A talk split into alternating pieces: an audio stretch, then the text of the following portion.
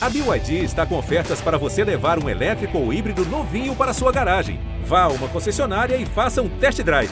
BYD, construa seus sonhos. Antes de começar esse episódio, a gente queria te avisar que em um momento desse podcast aqui a gente vai abordar casos de assédio e abuso sexual. E se este tema for sensível para você, talvez seja melhor você ouvir na companhia de alguém. E se você se sentir mal ao ouvir, recomendamos que pare e converse com alguém da sua confiança.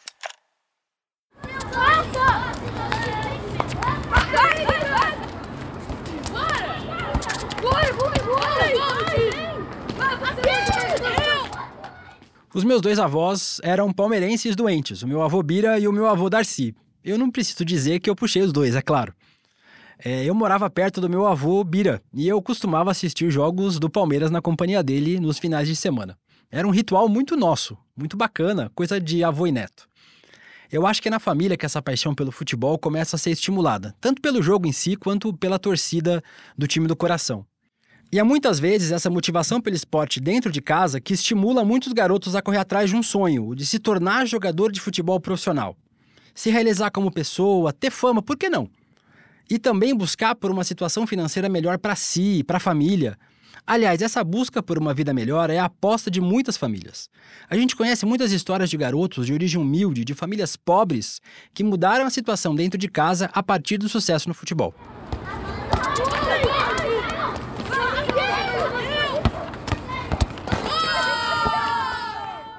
Pensando nesse tema, William, eu lembrei da história de um menino, o Clayton, que jogava em um time no Campeonato Maranhense. Em 2010, ele tinha sido vice-artilheiro, né, e estava aparecendo aí como uma revelação do futebol.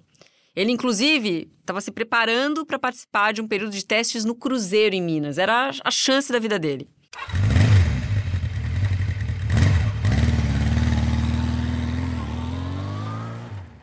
Então você imagina um garoto que tem o sonho de ser jogador, que vê a sua carreira despontando e surge a possibilidade de jogar em um clube grande. É tudo, né, que um atleta, um garoto nessa situação sonha. Só que aí aconteceu algo inesperado.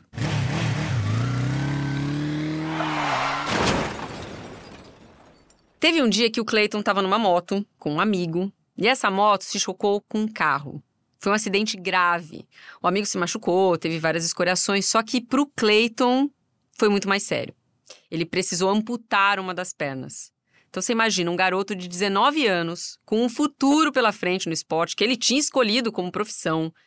Do nada, carreira interrompida por uma fatalidade.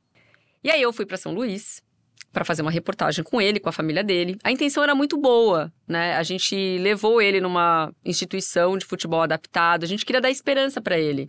A gente levou ele para conhecer o Ronaldinho Gaúcho, que era o ídolo dele, jogava no Flamengo, ele conversou com o Luxemburgo, que era o técnico na época. Então a gente tinha boas intenções.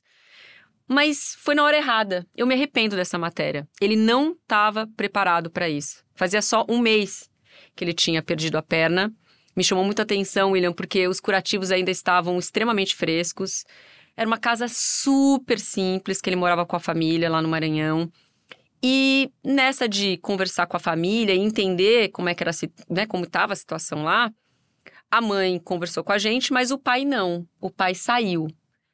E depois de um tempo, ele me chama assim para falar só comigo. Ele não queria que ninguém visse. Ele me chama para pedir desculpas e explicar por que, que ele não queria dar a entrevista, por que, que ele não conseguiria participar daquela reportagem.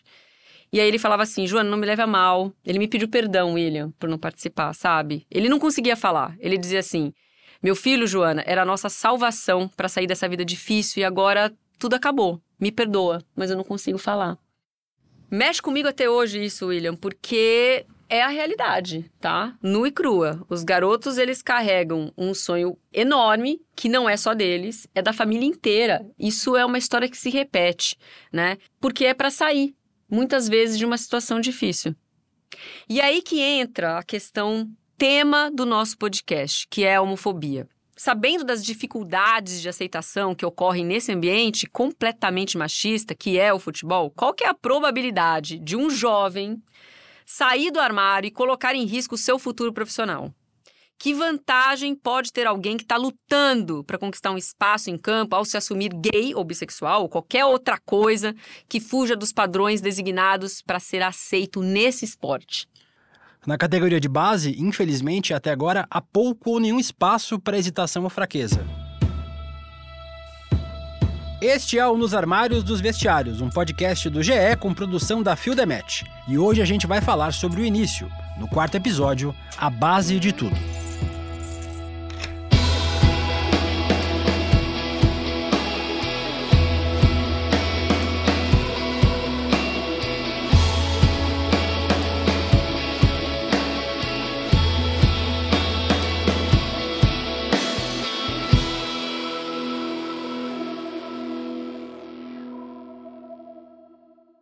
Tornar realidade o sonho de ser um jogador de futebol profissional, o que acontece é que muitos garotos deixam as suas casas e passam a viver em alojamentos, longe da família. E aí acontece essa substituição, né? A convivência com a família cede espaço para a convivência com os companheiros de alojamentos e treinadores. E isso acontece justamente no momento crucial da vida, que é o da formação dessas pessoas. Então, antes da gente chegar na base, a gente volta um pouquinho para trás. É muito comum a gente ouvir falar que a família é a nossa base. Nossas primeiras memórias, o primeiro espaço onde a gente se reconhece. É na família também que, desde muito cedo, como a Jana falou, a maioria dos brasileiros aprende a gostar de futebol. Eu ia no estádio desde criança. Meu pai levava a gente, assim, sei lá, oito anos de idade, a gente já ia. O Mineirão fica a 4 quilômetros da minha casa, então a gente ia a pé. Essa voz é da Nicole, uma jogadora trans que a gente ainda vai conhecer melhor nos próximos episódios. Antes da transição, ela jogou em categorias de base do futebol masculino no final dos anos 90 e chegou a se profissionalizar.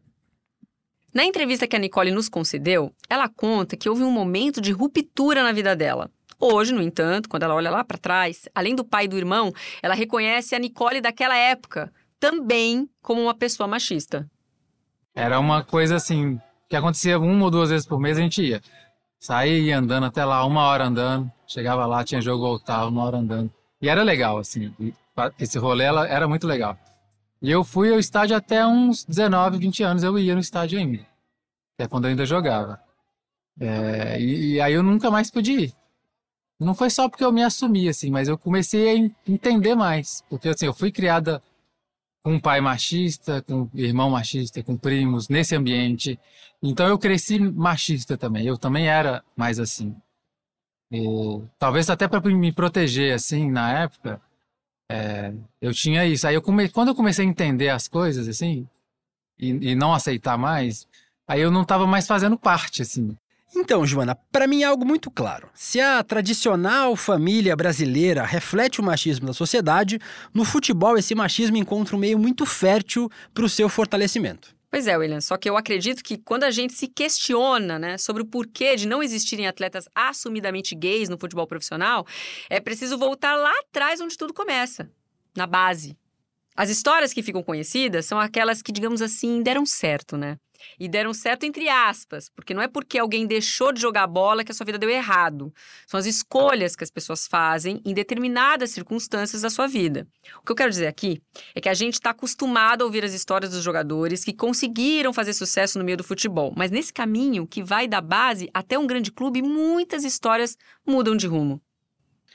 A gente já ouviu o Richarlison, o Cano, o Casão, jogadores que brilharam e ainda brilham profissionalmente. Mas para compreender como funciona a questão da homofobia no futebol, que trabalha nas engrenagens de formas muitas vezes silenciosas, é importante conhecer histórias de caras que tiveram rumos diferentes. E a gente bateu um papo com um cara muito incrível, o Douglas Braga. O Douglas tem 40 anos, é psicólogo e ex-jogador profissional. Ele tem uma história parecida com a de muitos garotos que sonham com os gramados. Ele contou que passou toda a adolescência morando em alojamento dos clubes onde ele treinava, e isso ao longo dos anos 90. Ele jogou pelo Madureira, pelo Bangu e pelo Botafogo, todos né, na capital carioca. E por ter tido essa experiência, ele conhece como ninguém esse ambiente. Ele sonhou desde cedo em ser jogador. E esse sonho se iniciou lá no interior de Minas Gerais, na cidade de Cataguases, onde ele vivia com a família. Eu venho de uma família pobre, assim, a, a, eu, eu, sempre falo, essa narrativa é muito parecida com a dos, dos milhões de brasileiros que gostam de futebol, né? Você vem numa narrativa de uma família muito pobre e com alguém que faz um trabalho muito bacana com as crianças aos sábados no campo de futebol. E um belo dia eu os meus amigos iam, isso eu estou falando pelos 7, 8 anos, os meus amigos iam brincar aos sábados e me chamaram e eu fui. Eu não tinha chuteira, não tinha nada, então era aquele que chute que né, lá antigamente a gente ia para a escola. É, e fui gostando. E eu fui vendo que aquilo foi ficando muito prazeroso para mim, que você ficava a semana toda esperando que aquele momento chegasse. E aí eu comecei a treinar em alguns lugares que treinavam um pouco mais sério, que já não era mais uma brincadeira. Uh, quando talvez 11 anos você começa a ter aqueles campeonatos de base um pouco mais forte. O que era brincadeira de criança, aos poucos foi ganhando importância na vida do Douglas, ao ponto de, aos 11 anos de idade, ele fazer o seu primeiro teste com o objetivo de acessar a categoria de base de um time grande.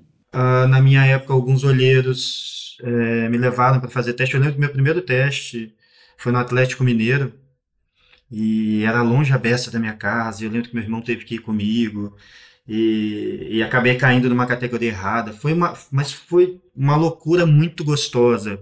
Foi o primeiro contato que eu pude ver, assim, poxa, eu era goleiro, e na época o Atlético Mineiro tinha o Tafarel, tinha acabado de voltar de Copa do Mundo, e, nossa, você sair da cidade interior e olhar Márcio Santos, Odair, Aldair, é, é, Tafarel jogando, e isso para mim, eu falei, cara, é isso.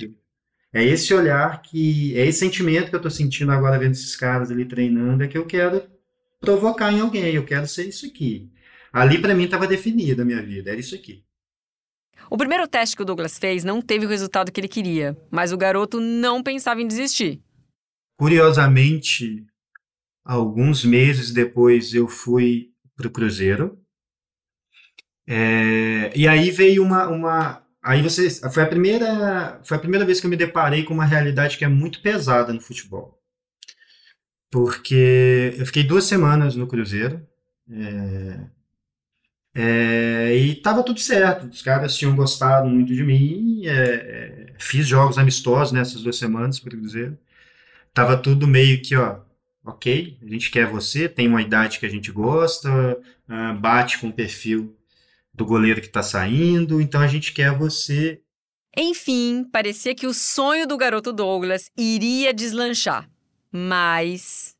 E aí começam as questões do futebol. Mas uh, a gente, nesse momento, não consegue te colocar em alojamento. Então eu preciso que você fique em BH por conta própria. Pelo menos até abrir vaga no alojamento para você. E aí vem a primeira desilusão, e você vai vendo que o futebol não é tão bonito, né? Assim, da minha realidade era difícil você comprar passagem para pegar. Imagina, né? Custear, ficar ali um mês, dois meses. E eu tive que ir embora. Eu tive que ir embora e foi uma das. E, e eu acho que hoje pensando foi uma das grandes frustrações, porque era um, você jogar no Cruzeiro naquela época era uma categoria de base muito forte, muito forte. Inclusive com jogadores que que depois chegaram aí no profissional, né? Tipo, o Jefferson, goleiro do Botafogo, era, era, um, era um dos goleiros dessa época na, na base do Cruzeiro. É, e aí veio essa frustração. Falei, cara, é isso. Não tem como fazer e vamos embora. Vamos embora para casa de novo. E aí você aprende. Vamos lá, vamos tentar mais uma vez. O Douglas não desistiu e a primeira etapa desse sonho se concretizou um ano depois. E aí, no ano seguinte, foi quando eu fui para Madureira, do Rio de Janeiro, e aí me federei. E aí, ali eu já, já comecei a, a, a ter acesso a melhores treinamentos, a, a alojamento, a, a, ter um, a, entender como é que é a dinâmica do futebol. Né? Mas é ali, no momento em que o nome dos escolhidos vai ser anunciado, que esse ambiente começa a se revelar. O cenário é o seguinte: você tem ali 30, 40 garotos em que chega uma pessoa com papel e fala, olha, eu vou falar nome XYZ, se nome vem para o meu lado, o restante pode ir embora. Essa é a relação, e você está falando, é, você vende garotos de 11 a 15 anos, né? Então, você pensar em como você, assim, no meu caso, é, era relativamente perto, 8 horas de viagem, relativamente perto.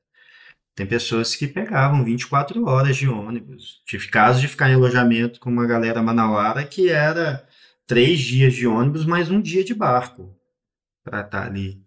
Então é uma realidade muito pesada, muito forte assim. Em se pensando numa idade em que você está se formando enquanto pessoa, você está abrindo mão da, da escola ali, porque enquanto você está ali, você não está estudando.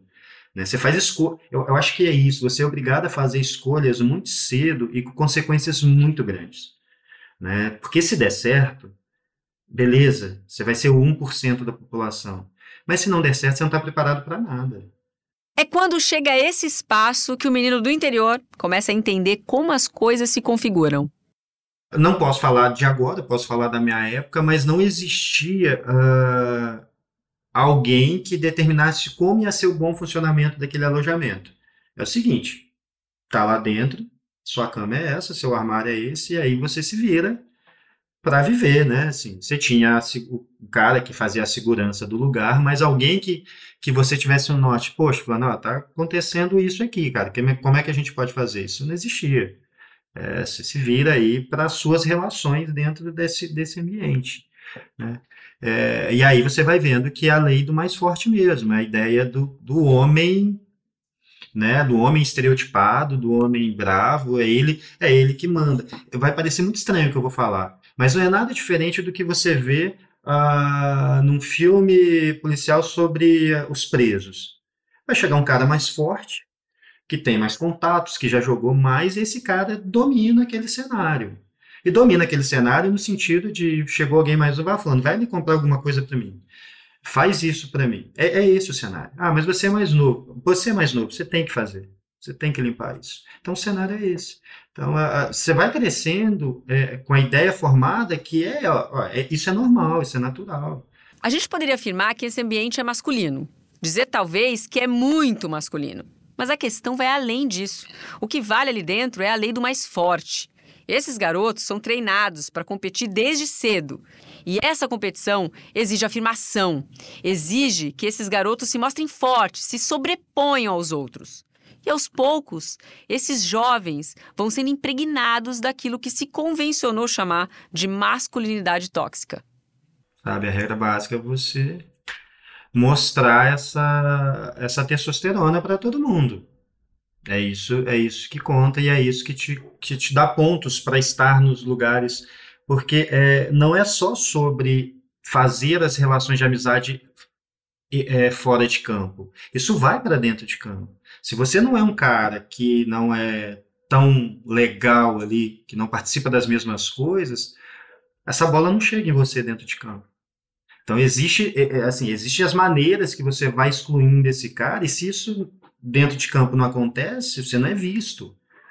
Então, percebe que de alguma forma você não tem, não são escolhas que você faz. Ou você entra nesse jogo, literalmente você está fora. E não é fora só do tipo, olha, ah, não gostamos de você, fique isolado. Não, é não gostamos de você. Se você é um atacante, a bola não chega para você. O ambiente altamente competitivo não abre espaço para muitos tipos de emoção. Os anos que eu joguei, uh, a gente convivia com dois modelos de emoção, como se não existisse outros sentimentos, que é a, essa euforia da masculinidade. Uh, em alguns poucos momentos, a frustração por perda. A frustração por perda, eu falo, porque em alguns poucos momentos gente, todo mundo morava muito longe de casa. Então, uh, sempre chegava uma notícia do tipo: olha, perdeu algum familiar da sua casa. Era um momento em que você era olhado com carinho por você estar tá chorando. Assim, por alguns momentos, porque no dia seguinte você tinha que ir para o jogo. É, fora isso, eu não lembro em momento algum. E olha que você fecha grupos, né? Você tem os seus amigos ali que são mais íntimos e tal. Em momento algum, qualquer sentimento do tipo, ah, poxa, tô triste porque tô super longe de casa. Porque eu, eu, a ideia que, que, vai, que vai se criando é que falar sobre tudo isso é demonstrar algum tipo de fraqueza. O futebol se configura dessa forma, né? Com esse exercício de autoafirmação, de machão, tem que ser forte, não tem espaço para nada diferente disso. E a partir do relato do Douglas, a gente percebe que se você expressa qualquer tipo de fragilidade, um sentimento qualquer, pode comprometer um sonho. Um sonho que não é apenas do jovem que está ali, mas é o sonho de uma família que muitas vezes deposita nesse atleta todas as suas expectativas. Se expressar algum tipo de sentimento de algo impensável nesse contexto, o fato de alguém não se identificar como algo que é definido como padrão de sexualidade e gênero nesse ambiente não pode sequer ser pensado. Ser viado ou ser mulherzinha é sinônimo de ser perdedor, de não ser um bom jogador, de não ser o homem que se espera que estes jovens sejam. E até então eu, eu, eu nunca fui assim, uma pessoa muito afeminada, muito assim, muito que dava muita. Pessoas não. A maioria nem sabia de mim. Só que desde os 14 eu já me identificava. Então a, a minha tipo, categoria de base, tudo ali, foi muito difícil porque eu queria ser de um jeito, mas eu queria muito jogar profissionalmente. E isso pesou mais, para eu não me assumir. Porque eu já sabia que se eu me assumisse, eu, eu ia ter problemas. Então eu esperei eu chegar lá, ter um contrato, primeiro, pelo menos o primeiro contrato profissional eu queria ter. Essa é a Nicole, a atleta trans de quem a gente falou lá no início do programa. A Nicole não se identificava como um homem gay, mas como uma mulher ela precisou esconder a sua identidade de gênero nesse ambiente machista durante todo o tempo em que esteve vinculada à categoria de base de um time de futebol masculino. É preconceito o tempo todo, de um com o outro, porque assim, eu não sentia esse preconceito porque ninguém sabia que eu, que eu era trans. Então, assim, é o tempo inteiro ataque de um com o outro, assim, nítido, assim, tipo, você tá jogando igual viadinho, não sei o quê. Um falando com o outro, os dois héteros falando. Então imagina se tem um homem gay ali dentro. Ele não vai ter espaço, ele vai ser boicotado o tempo inteiro. Eles não querem essa pessoa ali dentro. Então, não é pauta, e isso, isso é de todo mundo, não é de um jogador com outro, é o treinador te xingando. Você tá jogando igual viado, falando um com o outro, você tá muito menininha. Então, essas coisas acontecem muito já na categoria de base. Profissional também é, é, essa linguagem que é usada. Então, realmente precisa de, de conscientização, assim. É pesado, o ambiente é muito tóxico. A história da Nicole é muito parecida com a do Douglas. Foram anos investindo em um sonho, foram anos investindo em uma paixão que é o futebol. No caso da Nicole, ela encarou todas as dificuldades até obter o seu primeiro contrato profissional. Era um objetivo que ela tinha, uma carreira planejada que tinha chances de se estender por vários anos se ela obtivesse sucesso nos gramados. Aí aconteceu o seguinte: eu tava nesse time disputando o Campeonato Mineiro e aí eu rompi o ligamento do joelho. E aí, nove meses sem jogar futebol, cirurgia e tudo. Nesse período foi quando eu percebi que eu ia ter uma carreira de uns 15 anos, mais ou menos, triste. Sem, sem, sem ser eu, assim. E aí, eu, aí, nesse momento, eu resolvi, eu vou me assumir. Mesmo que custe isso. E, custou. Realmente custou, mas eu não me arrependo de, de ter tomado essa decisão. Assim, eu queria muito jogar, cheguei lá, mas não deu mais, assim. Aí foi quando eu, perdi mesmo o futebol. E, e, era tudo que eu queria, assim, ser profissional. Minha vida estava voltada para o esporte. Aí, quando no momento que eu consegui, eu perdi. Eu me. A Nicole passou por uma situação muito difícil. Sabe aquele filme da Mary Streep, A Escolha de Sofia? Obviamente, ela ainda não tinha filhos. Hoje, ela é inclusive mãe de uma menininha linda. Mas ela precisou decidir sobre o seu futuro, tendo duas opções. E ela sabia que escolher uma ia automaticamente excluir a outra. Eu ia viver como um homem minha vida inteira, não podendo me assumir, tendo que me preparar com um corpo muito masculino para aguentar a carreira. E aí eu não queria isso para minha vida. Isso já estava desde os 14 anos agarrado, assim. Eu estava levando, levando, levando. Mas quando eu machuquei, eu parei e pensei. Consegui pensar. Você fica né, na, na cama lá um mês mais ou menos, 15 dias só na cama. E aí você tem tempo para para entender o que está acontecendo, né? E aí, talvez se eu não tivesse machucado, eu tinha ido mais. Mas naquele, naquele momento de reflexão ali, eu pensei, velho, vai ser uns 15 anos assim. Não vai dar. A coragem da Nicole custou muito caro. Custou a carreira pelo qual ela batalhou durante muito tempo. E assim como ela, milhares de outros jovens investem nesse sonho e não tem espaço para hesitar. Muitas questões estão em jogo e uma delas é muito forte, a questão financeira. O Douglas Braga fala um pouco mais para a gente sobre isso. As famílias elas criam os filhos para esse esporte, né? Com esse, com esse intuito, porque é, é uma forma, é, talvez seja a forma mais curta de mudança de vida, de paradigma de vida de uma família, né? Então você pensa lá do cara, da criança que não tem o que comer e de repente vai poder ter tudo. E uma, um jogador hoje de 11 anos, federado, ele ganha muito mais que um pai de família que trabalha sol a sol, né? Então, assim, você vê que o, que o, que o dinheiro ele é possível desde muito cedo, né? E que isso pode mudar as realidades. Isso, isso traz um peso muito grande, porque é isso, você vira o referencial, você vira a salvação da pátria de toda a sua geração da família. Para o Douglas, o dinheiro é um fator de extrema importância nesse meio, o que demonstra que desde o início é tudo pensado como uma atividade econômica. Essa relação de dinheiro, é, de dinheiro e pobreza dentro do, do futebol, ela é, é, ela é bem delicada. Ela coloca as pessoas, numa, os atletas, em situações de vulnerabilidade muito grande.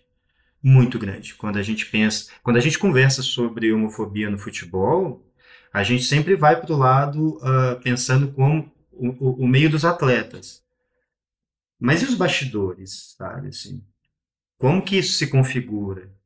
Né? Porque são, são essas ações que você também convive a vida toda. E, é, então, assim, é, é um peso muito grande você tá ali, você é, é, ter na mão das pessoas o seu sonho, o seu pote de ouro. Então, você se permite milhões de coisas. Então, eu acho que sim, o dinheiro e essa vulnerabilidade, ela pesa bastante nesses bastidores do, do futebol. O peso dessa questão é de fato muito grande. Os atletas muitas vezes precisam se submeter a situações muito difíceis, até mesmo insalubres, em nome de seu objetivo. Ao ser perguntado se para um atleta o fato de se assumir gay ou trans é uma escolha, Douglas tem uma opinião bem definida. Por que, que eu, Douglas, eu não considero isso uma escolha? É... Porque lá atrás, é, essa, essa, esses garotos eles vêm de uma família, de uma, de uma realidade muito difícil. E aí você enxerga uma única coisa que você, você, que você consegue entender que você é bom e que você tem uma possibilidade. Por isso que eu falei, esse peso que só depende de você, ele, ele é muito forte, ele vem em você muito cedo. Então voltar não é uma possibilidade, né? Você vai seguindo, você vai aguentando. Então por isso que eu acho que você tem que formar essa casca de ser forte, de não trabalhar as emoções porque elas podem atrapalhar, é, de entender que você tem que enfrentar todo mundo, que vão ter desafios. A gente naturaliza esses desafios, sabe? Porque, ah, você quer ser um cara profissional? Poxa, fulano passava por isso, tá lá agora. Então é essa a realidade. A opção por se declarar publicamente implica em outras coisas, como aconteceu com a Nicole e também com o Douglas. Pode ser só uma opinião minha, mas eu não acho que, que você consiga fazer esse passo atrás, porque aí te coloca também no outro lugar de fracassado. De voltar para sua cidade e encarar todo mundo. É, tu, tudo isso existe, né? Quando você sai de uma cidade pequena, a cidade cria uma expectativa em cima de você. Né? Quando você volta, você já é olhado de forma diferente. Quando você para, minha situação, quando eu parei de jogar, você já é olhado com um olhar tipo, caramba, fracassado ali. De fato, é uma escolha muito complexa e não cabe a ninguém julgar. O que eu defendo e que de fato é muito importante saber é que nós, LGBTQIA, existimos no meio do futebol e em todos os esportes, e a gente precisa ser visto. Caso contrário, a gente vai viver para sempre escondido, trancado dentro dos armários. O que a gente não pode esquecer, porém, é que a sexualidade existe e é justamente na adolescência que essa importante característica das nossas vidas ganha força. E aí tem aquela pergunta, Joana, existe homossexualidade em todo canto. Não existe homossexualidade nas categorias de base do futebol masculino? Bom, William, pelo que a gente ouviu nessa conversa com o Douglas e a gente sabe da nossa pesquisa, existe sim homossexualidade na categoria de base. Só que antes de a gente falar sobre esse assunto, a gente tem que passar por um tema, abrir um parênteses aqui muito importante é, e é muito delicado, né, tocar nesse assunto. E tem muito mais a ver com homofobia do que com homossexualidade, que fique claro isso. Quando não há espaço para que as pessoas vivenciem a sua sexualidade de uma forma saudável, procura-se subterfúgios para poder dar vazão àqueles sentimentos que se tenta reprimir. E a forma como isso acontece, algumas vezes, não é saudável. Pelo contrário, tem nome e a gente tem que falar sobre isso. Quando eu saí do, do, do time que eu jogava, existia a possibilidade de ir para para três outras equipes, e que eram equipes fortes bem vistas na categoria de base, e uma delas, que talvez a mais forte da categoria de base, é... existia uma história sobre um personagem que, que ao chegar ele uh, e ele se interessasse por você, ele a, a, a, a abordagem era a seguinte: você chegava para o vestiário, para o quarto, o uniforme do time estava lá, e ou você pegava o uniforme e, iria sair com ele, ou você podia ir embora para casa. Uh, e essa história é, era bem forte nos bastidores, assim. Uh, e o curioso que as, as, as pessoas que fizeram esse movimento, que entenderam que precisavam fazer esse movimento, Eles não se escondiam no sentido de falar, não, mentira, isso não aconteceu, porque naturalizavam, porque era isso, ó, para você fazer, você ficar aqui, você tem que ir ali com fulano. Pelo que o Douglas fala aí, né, algumas pessoas importantes dentro desse meio, que talvez por não se assumirem publicamente, elas optavam por coagir jovens atletas a manterem com eles algum tipo de relação. Só que, gente, isso envolve assédio e abuso. É um comportamento criminoso que a gente está falando aqui. É preciso sim dar nome aos bois. Afinal de contas, isso é crime. A gente tem que repetir isso. É importante ficar claro também que abuso sexual existe independente de qual seja a orientação sexual da pessoa e acontece na nossa sociedade como um todo na família, no esporte, na igreja. Tá cheio de história por aí, a gente não pode simplesmente passar pano aqui e fazer de conta que não existe. E no ambiente onde um tipo de orientação é discriminada, escondida e não se fala abertamente sobre o assunto, ela pode acabar sendo vivenciada de maneiras conflituosas. A gente, quando fala da, de, de homofobia no esporte, por exemplo, a, a gente pensa como que a gente naturaliza a sexualidade lá atrás, né? É, muitas, muitas pessoas faziam sexo por dinheiro com pessoas do meio do futebol. E isso não os tornavam gays, nenhum deles são gays. É, mas eu estou te falando isso para você ter uma ideia de, de onde você é colocado, porque você vive nessa linha da pobreza, de não ter dinheiro para nada, em busca de um sonho, e o que você se permite para se manter ali. Aqui nós fomos um pouco mais a fundo e pedimos para o Douglas nos falar de alguns exemplos mais próximos dele. Tem duas histórias que, que uma, uma eu estava nesse grupo e a outra eu não estava. É, quando eu saí de, de um clube, e na hora de ir embora, estava indo embora com, com algumas outros atletas, um deles me relatou, uh, de 15 anos, tá? De 15 anos, me relatou que uh, um diretor da categoria tinha oferecido, na época, 50 reais, eu estou falando 15, 18 anos atrás, 50 reais para que ele pudesse fazer sexo oral no garoto. E isso a gente já sabia, e, e eu acho que essa, quando você vira adulto, é a parte mais difícil, porque todo mundo já sabia disso. Você não sabia quem eram, você não sabia quem eram os garotos, mas sabia que esse diretor ele tinha esse perfil, ele gostava desses, dessas crianças, né? Que era o perfil de pessoas que ele gostava. E isso era comentado. E esse garoto falou pra gente com uma naturalidade muito grande. Sabe? Ah, não tinha dinheiro e ele me ofereceu só para isso, estava tudo bem. E na época não, não, não assusta tanto, porque é uma prática normal. E nesse ponto, a pergunta foi mais direta. Você viveu alguma situação próxima disso?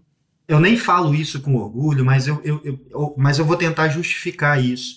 Às vezes, aconteceu uma vez de sair quatro ou cinco garotos, inclusive eu estava, é, com um cara que queria fazer sexo oral e, e ele ia pagar da galera.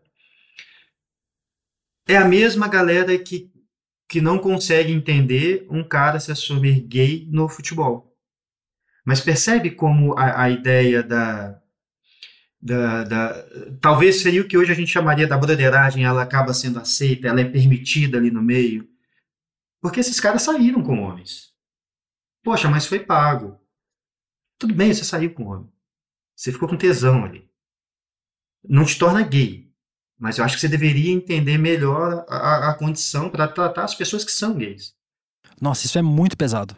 Pois é, muito. É aquele tipo de coisa que todo mundo sabe que existe, né? Mas faz de conta que não tá vendo. E pior que atinge diretamente aquele ponto de vulnerabilidade desses atletas, né? Fala muito sobre essas relações de poder que se estabelecem nesses ambientes. Então, assim, esse tipo de coisa é naturalizado na base, por exemplo. Porque você está falando uh, de um cara que vem de muito longe, que não tem dinheiro, que algumas vezes passa fome. Cara, é, é, é o meio. É o meio.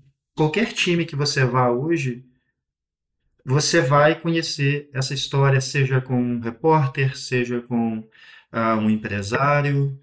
Você vai conhecer essas histórias. Isso é uma narrativa naturalizada. Naturalizada.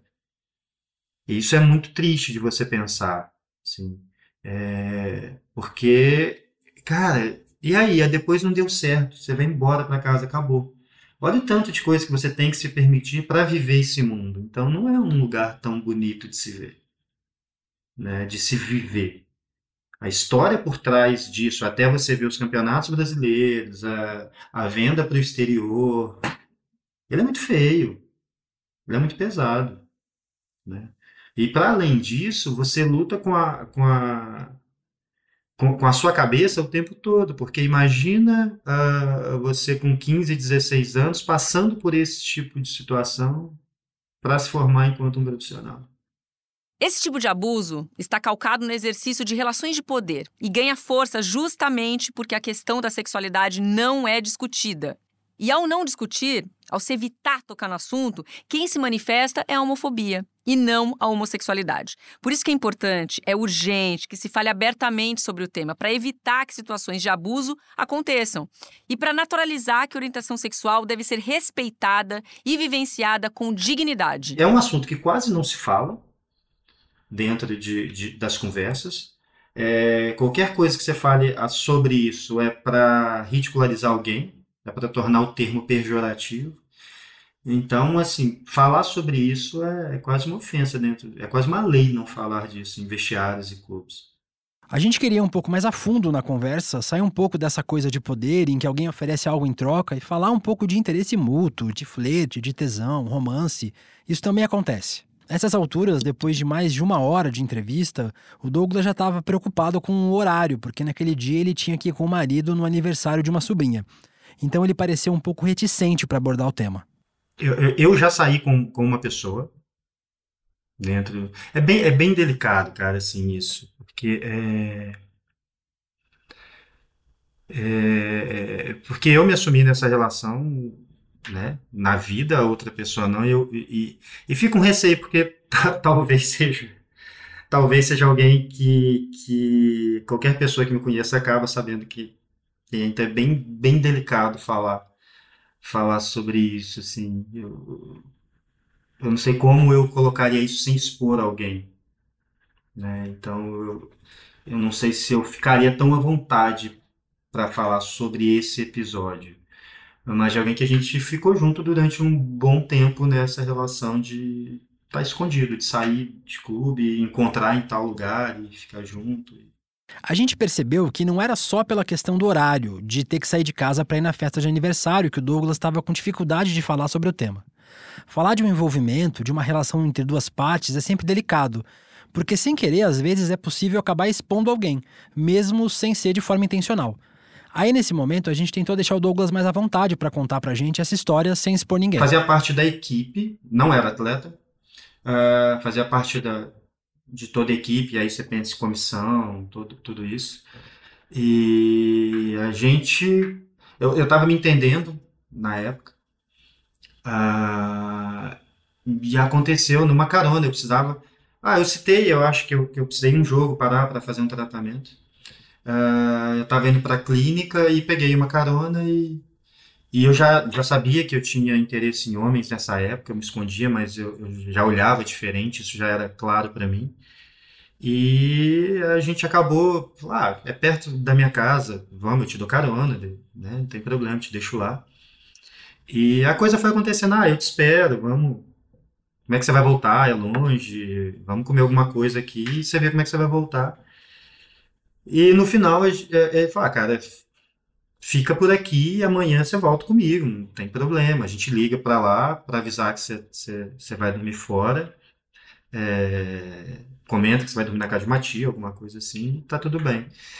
E aí eu percebi que ali estava acontecendo alguma coisa. E aí a gente ficou junto, aconteceu. E, cara, foi uma relação quase que durante todo o tempo que eu tive no, no clube. Dessa forma, escondidas e. E, e, foi, foi legal, porque não era, é, era uma coisa envolvida de sentimento mesmo. Era uma coisa envolvida de sentimento para os dois lados, mas é o meio do futebol. Você se encontrava escondido, é, você não falava tanto quando estivesse no clube, tratava normal da mesma forma, porque não dava para você viver essa história num meio de futebol, né? E a gente se desencontrou depois que eu parei de jogar, cada um seguiu para o seu canto. E, e, se fala muito pouco, muito pouco. Porque não é uma pessoa que, que se assumiu, enfim. Mas é, histórias como essas acontecem. Acontece. E aí você vive essa clandestinidade, né? Sabe, William, quando o Douglas contava essa história, eu conseguia perceber o sentimento dele, né? De como foi se descobrir gay nesse meio e ver uma relação que me pareceu intensa, de uma forma completamente escondida. Eu, enquanto homem gay, Joana, fico bastante tocado com isso, sabe? Porque é impossível não se imaginar na pele do Douglas. O fato de esconder é muito difícil, de não poder ser quem você é, principalmente quando a gente fala em ser quem você é, fazendo aquilo que você gosta, a profissão que você escolheu para viver. Eu acho que a geração mais jovem está podendo lidar de uma maneira mais fácil com isso na sociedade, mas no meio do futebol isso continua muito complicado ainda. Então eu acho que de alguma forma é, falar sobre isso, mostrar essas realidades, fazem com que essas pessoas que estejam no anonimato não se sintam tão sozinhas e talvez lutem por essa causa de uma forma diferente.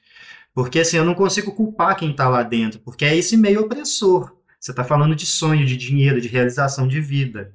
Se me perguntassem lá atrás se eu faria essa escolha de me assumir, com a cabeça de hoje eu faria, porque eu acho que é muito maior o, o, o prêmio do que o dinheiro ali. Eu acho que eu faria. Mas, cara, como é que você fala isso para um cara de 18 anos, sabe? Assim, que luta a vida toda para isso. Que sabe que ao momento que ele falar, ele perde tudo isso.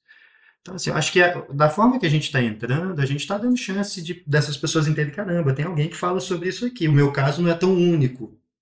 Existem pessoas que passaram pela, me, pela mesma situação. Eu acho que é isso, é a representatividade, é a referência que, que, que tudo isso está proporcionando para as pessoas e para os debates. Né? Até para que a pessoa entenda por que, que ela não gosta. Né? Por que, que ela não pode falar sobre isso? Ok, tá tudo bem, não é, acho que não é agressivo, mas eu acho que tá mudando aos poucos, né, vô? Eu acho que tá tendo essa possibilidade de mudança. É pequena, mas é a que a gente consegue agora, né? De fato, há um caminho grande para se percorrer. É muito difícil mesmo encontrar pessoas dispostas a falar sobre outros tipos de orientação sexual e sobre homofobia nas categorias de base. Parece que não há nenhum interesse em abordar esse tema. Em específico, em relação a categorias de base e LGBTfobia, não, não temos visto nada nesse sentido. Esse é o Flávio Amaral, jornalista esportivo e atleta de um dos times da Liga E, o Cariocas, com K. No profissional já é muito delicado de se tocar. Na categoria de base, você já começa a dar motivações para dizer, ó, oh, estão querendo influenciar os garotos, da mesma forma como se faz politicamente, se usa politicamente para a questão das escolas. Então você dá mais uma margem para quem é contrário a essa causa poder atacar, digamos assim. Mas ao mesmo tempo, Joana, ele acredita que é preciso incentivar esse debate. A gente não pode ficar é, é, com receio, a gente não pode deixar de, de fomentar discussões e debates necessários por conta de receio do que, que vão achar, do que, que o outro lado vai achar, digamos assim. Então são, são temáticas que, às vezes, feridas que precisam ser cutucadas para que a sociedade passe a, a, a transformar a sua forma de pensar. E isso é um trabalho de formiguinha. Para o Douglas, que esteve lá dentro da categoria de base, algo muito presente no futebol é uma ideia a ideia da não existência do gay nesse meio. Então, quando perguntamos a ele sobre o porquê não se fala do assunto entre os jovens atletas, fica evidente que ainda existe uma barreira muito forte. Não se fala porque não, porque não existe. Porque a ideia é da não existência desse personagem no meio do futebol. Né? Assumir isso é, é condecorar que, cara, eu estava errado durante muitos anos, que a história estava errada.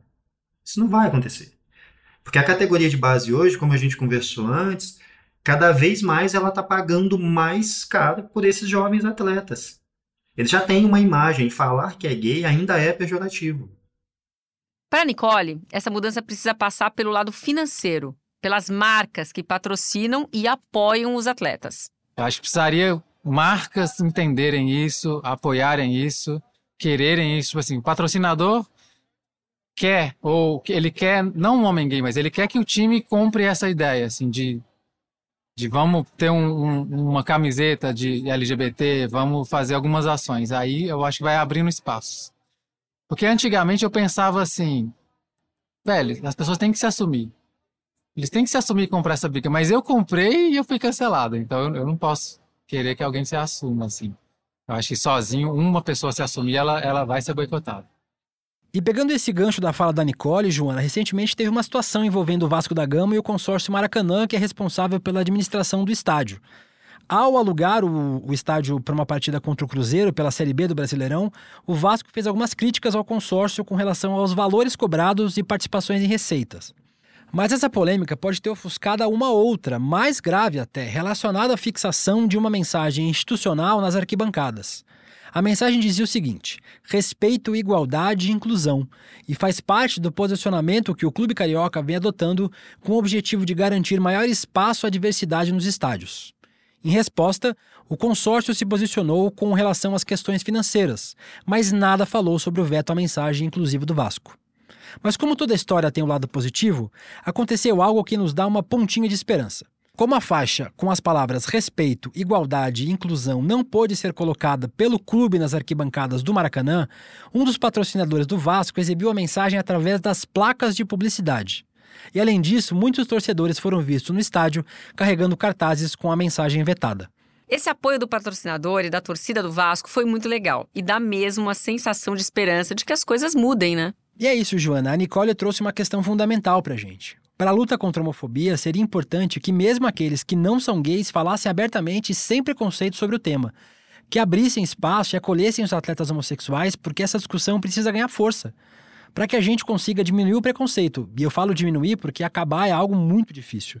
Mas o simples fato de que essa barreira comece a ser quebrada é de extrema importância. Eu acho que a gente não precisa criar uma obrigatoriedade dessas pessoas falarem sobre isso, mas eu acho que trazer à tona que, poxa, se você falar vai ser tão legal e tão importante, vai salvar tantas vidas.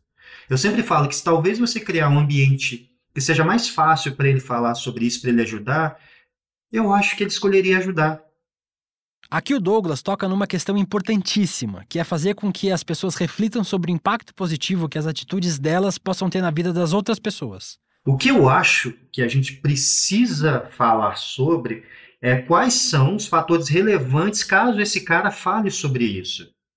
Sabe? O, o quão a, a, sociedade se inspira nesses atletas. Você tem crianças hoje que querem ser o Gabigol, sabe? Que, que sei lá, que querem ser o Neymar.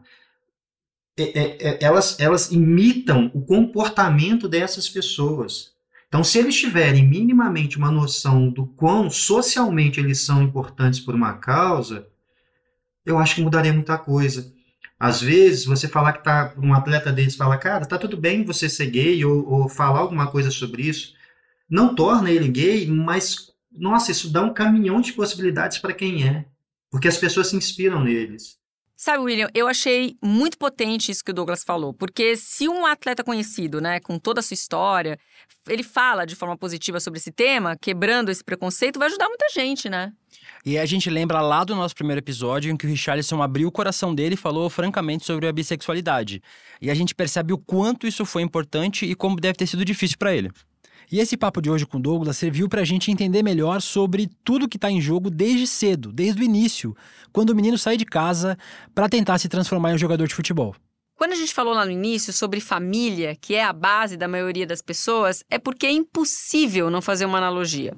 A família nos forma e, no caso desses jovens, por estarem longe de casa, quem os forma é a base. A luta contra o preconceito precisa começar por algum lugar e talvez seja lá, no início, na formação desses jovens. Enquanto isso não mudar lá no começo, a partir das novas gerações, a situação não vai se transformar. Talvez o mais desafiador nesse contexto da base é quebrar essas relações de poder que se estabelecem. Existe uma relação de poder que os pais exercem sobre os filhos ao depositar neles expectativas que são suas muitas vezes. E como eu falei antes, não nos cabe fazer juízo de valor sobre essas expectativas, porque a gente não vive a mesma realidade de muitas dessas famílias. Só que essa relação de poder familiar é só o começo. Quando chega no clube, tem as relações que se estabelecem ali dentro também. Dos treinadores para com os atletas e entre os próprios atletas, né? Que eles precisam lutar pelo próprio espaço para se destacarem dos demais. E tem as relações que se criam com os empresários. E aí, quando começa a envolver dinheiro, isso se acentua ainda mais. Os nesse contexto, são sempre a parte mais frágil. E muitas vezes não tem outra alternativa senão ceder. ceder aos anseios da família, ceder às imposições dos clubes, ceder às péssimas condições dos alojamentos, tudo para não desistir de um sonho. Mas e quando esse sonho acaba? E quando não se ganha essa loteria? O que fazer? Para onde direcionar essa paixão pelo futebol? Tanto Douglas quanto a Nicole precisaram seguir caminhos diferentes do que tinham sonhado para suas vidas. A Nicole foi dar aulas de tênis lá em Belo Horizonte e diz que nesse esporte não viu o mesmo preconceito que no futebol com relação à sua transexualidade. O Douglas, por sua vez, estudou psicologia e encontrou nessa profissão uma nova possibilidade de se realizar profissionalmente. Mas e o futebol? Onde é que ficou na vida deles? O futebol abre espaço para esses homens que se assumiram gays? E para aqueles que decidiram passar pelo processo de transição de gênero? E parece, Joana, que o futebol só costuma abrir espaço para um determinado tipo de masculinidade, sabe? Uma masculinidade que não é muito saudável se a gente observar com um pouquinho de cuidado esse universo. É sobre alternativas possíveis a esse tipo de masculinidade que a gente vai conversar no próximo episódio. O Nos Armários dos Vestiários é um podcast GE produzido pela Fio The Match.